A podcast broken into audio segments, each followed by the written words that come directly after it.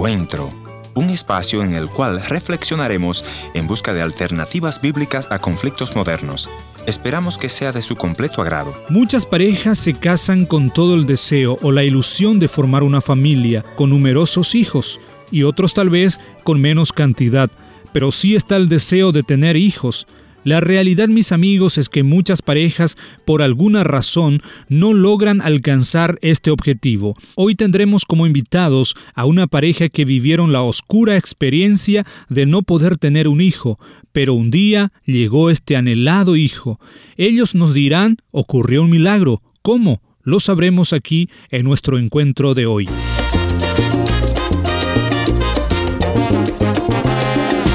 Bienvenidos al encuentro de hoy, soy Heriberto Ayala y hoy tengo el agrado de presentar el programa. Además les invito a que nos visiten la página de internet www.encuentro.ca para volver a escuchar este o los programas anteriores. También en esta página podrás encontrar nuestros contactos para ponerte en comunicación sobre cualquier consulta o para pedir ayuda espiritual al consejero familiar Ernesto Pinto. Ahora vamos a escuchar la historia de esta pareja, Janet y Milcio, que más de 10 años esperaron tener un hijo, pero primeramente les pedimos a que se presenten y que compartan con nosotros brevemente su trasfondo familiar. Bueno, nosotros somos de, Colombia, originalmente de Bogotá. Bueno, mi esposo nació en Villavicencio, en, en una ciudad diferente. Llevamos ya 10 años aquí en Canadá viviendo. Todos mis hermanos viven en Colombia, nosotros somos tres, eh, un hermano, una hermana y yo. Uh, sí, ellos viven en Colombia y mis padres también aún viven ahí también y bueno. Milcio, ¿y tu familia, tus hermanos, cuántos hermanos tenés? Eh, ¿Ellos viven todo en Colombia o cómo es? Bueno, nosotros somos cinco hermanos, yo tengo un hermano y tres hermanas y mis padres. Eh, mi hermano vive aquí cerca, en un pueblo muy cerca y Mm, dos de mis hermanas viven en Colombia y otra vive en los Estados Unidos. Mi mamá, ella estudiaba cuando nosotros éramos pequeños, ella iba a la universidad y mi papá tenía una droguería. Entonces, usualmente ellos, ellos venían, mi papá de vez en cuando venía y, nos hacía un supervisión, pero en esa época no era como ahora que, que de pronto es, es, más delicado eso. Nosotros podíamos manejar la situación y, y bueno, hacíamos las cosas de la casa y, y jugábamos mucho, es básicamente, ¿no? ¿Hace cuánto tiempo que están casados? Nosotros llevamos ahora, llevamos a 19 años, 18 años, vamos para 19 años casados, por gracia de Dios y con alegría.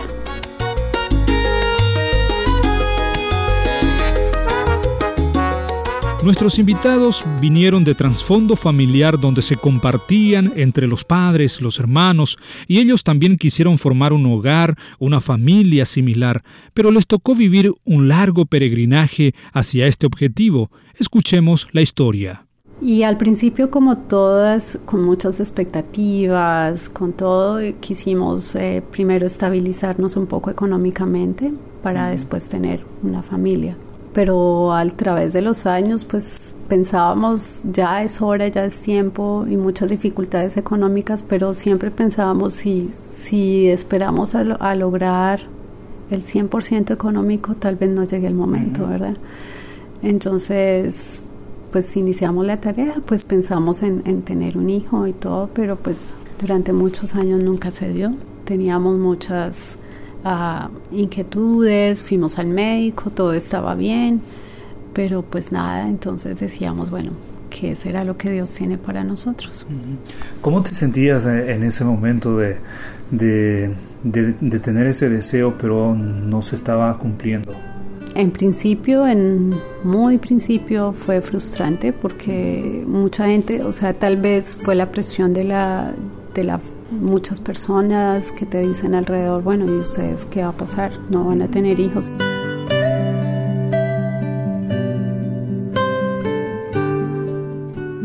Le preguntamos al esposo de Janet cuál fue su sentimiento al no poder tener un hijo con su amada esposa y él respondió de esta manera.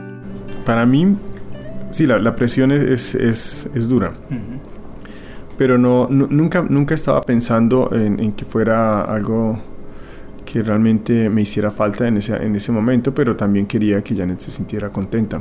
No sé, tal vez la, la forma en que yo veo la vida es aceptar las cosas como vengan con alegría. ¿no? ¿Cuánto tiempo le llevó a usted, Janet, de, de esperar ansiosamente ese hijo y cómo siguió la historia después? Bueno, Heriberto, nosotros llevábamos ya alrededor de 14 años ya casados.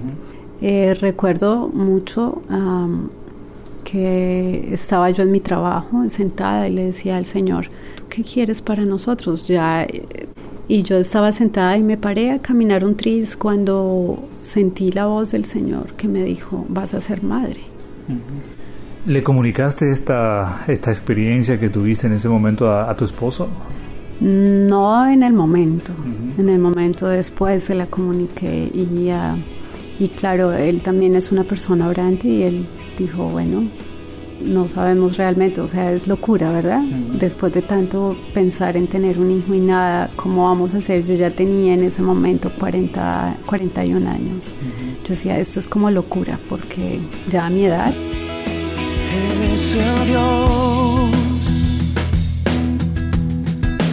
de lo imposible. Todo lo puedes hacer si puedes creer. ¿Cómo se sintió Milcio cuando su esposa le contó que escuchó una voz que le decía, vas a ser madre? Bueno, yo inicialmente sí sentía como que algo cambió. O sea, antes de que, de que habláramos con Janet de eso, y se siente como una sensación de, que eso va a pasar. Yo empecé a sentir eso, que alguien venía. Apasionante historia que estamos escuchando y los oyentes también seguramente ya querrán saber, bueno, ¿qué, qué pasó después? Eh, ¿Se cumplió lo que Janet estaba eh, teniendo, esa esperanza, esa palabra de parte de Dios? ¿Cómo fue el, desenlace? Recuerdo que mm, en esos días eh, estábamos haciendo la lectura de cuando Isabel tuvo a Juan Bautista, a Juan, y, estábamos ahí y yo sentí algo muy especial ese día. Fue algo muy, muy fuerte y yo dije, me fui hacia lo que el Señor, o sea, lo que había sentido cuando yo estaba en el trabajo y, y yo dije, entonces, esto es Señor. Y sentí una convicción tan fuerte y ocho días después tuve que ir al hospital por un dolor muy fuerte. Era un quiste. Y, a través de eso descubrieron que yo estaba embarazada. El médico cuando nos dijo a los dos, ella está embarazada, pero no podemos decir si lo está, porque es muy débil lo que hay, es los patrones de progesterona y todas las hormonas no se muestran tan fuertes y no podemos decir que tú estás embarazada. Eso fue lo que el médico nos dijo ese día. Entonces decíamos, ok, está, pero no está. Entonces es como un dar gracias al Señor y bueno, una vez más ponernos en sus manos. ¿Y tú, Milcio, eh, cómo tomaste esa noticia? Bueno, yo, yo tenía esa esa convicción de que, de que todo iba a ir bien, ¿no? Entonces, como bueno, esperamos, como con cierta paz, eso sí, más allá de, de, las apariencias. Por tu gran amor, siente paz mi corazón, porque aquel viejo pasado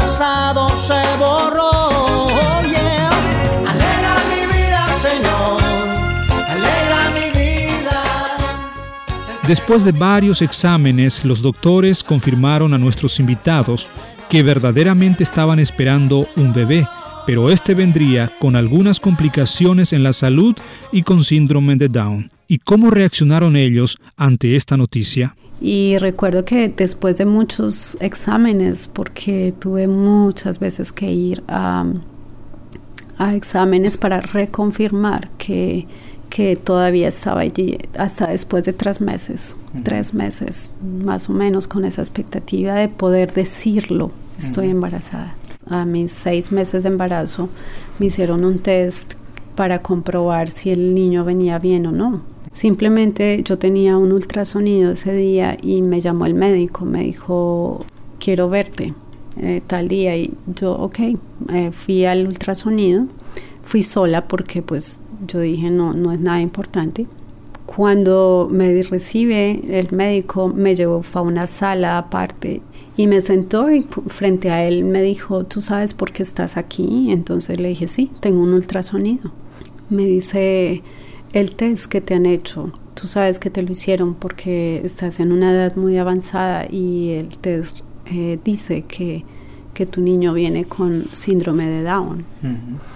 Entonces eh, me lo dijo así tan fríamente y me dijo, es más, si, si tú quieres continuar con, con tu embarazo o te puedo dar una cita para el lunes que viene para, para detener todo. Yo estaba aquí en, en, la casa, sentado en la mesa, no sé si estaba tomando algo y recibí la llamada y ella me informó y entonces se siente como, como cuando estás en un sitio y de repente pasa la explosión de una bomba atómica y entonces quedas cocinado de una vez y no sabes qué decir, no te puedes mover, no, no, no puedes pensar. Es como si el mundo no fuera real, como si todo se hubiera acabado en ese momento. Y pero es decir, no, no sabía ni qué decir. Entonces ella me decía que, que, que yo qué pensaba, que ella iba a seguir y yo le digo, pues sigamos. Claro, no, no, no puedo decir que uno no piense en todas las cosas que pueden, pueden venir con, con una situación como esa. Eh, entonces tú, tú empiezas a pensar cómo sería la vida con una persona que necesita más ayuda. Y bueno, es, es, se pone uno a pensar, pero uno dice, bueno, es, es nuestro hijo y, y vamos a seguir adelante, ¿no? Buena decisión de, continuar, de, de, seguir con este embarazo. Y bueno, eh, vino eh, el muchacho.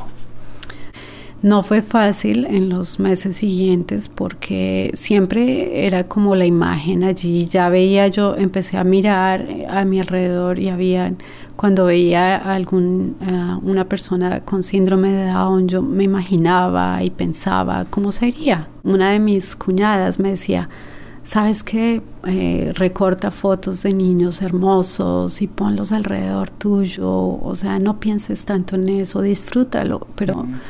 Y empecé a orar, a orar, a orar y decirle al Señor, bueno, en tus manos estamos y abandonar, abandonar eso en, en Él y fue viniendo la paz. Y el médico después me dice que fue un error, que todo esto fue un error. Entonces yo decía, si ves qué tal, yo hubiera tomado la decisión. ¿Y el, el niño que nació cómo está? Ah, es un niño hermoso, es una alegría. A ver, ahora que, que, que, lo veo me hubiera gustado tener más. Mi hijo ha nacido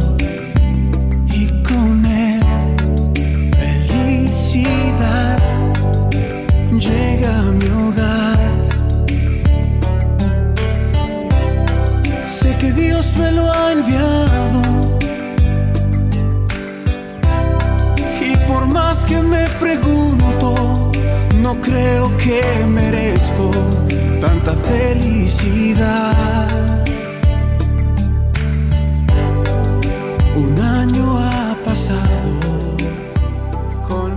Gracias por haber estado en la sintonía de este tu programa Encuentro. Y te voy a agradecer que me visites en el www.encuentro.ca o también puedes dejarme una nota de voz en el WhatsApp 1-204-202-1525 1-204-202-1525 una nota de voz o tal vez una nota escrita. La otra opción es info arroba. Gracias por sintonizarnos a través de esta radioemisora. Yo soy tu amigo Ernesto Pinto y al despedirme quiero recordarte que Dios te ama y yo también.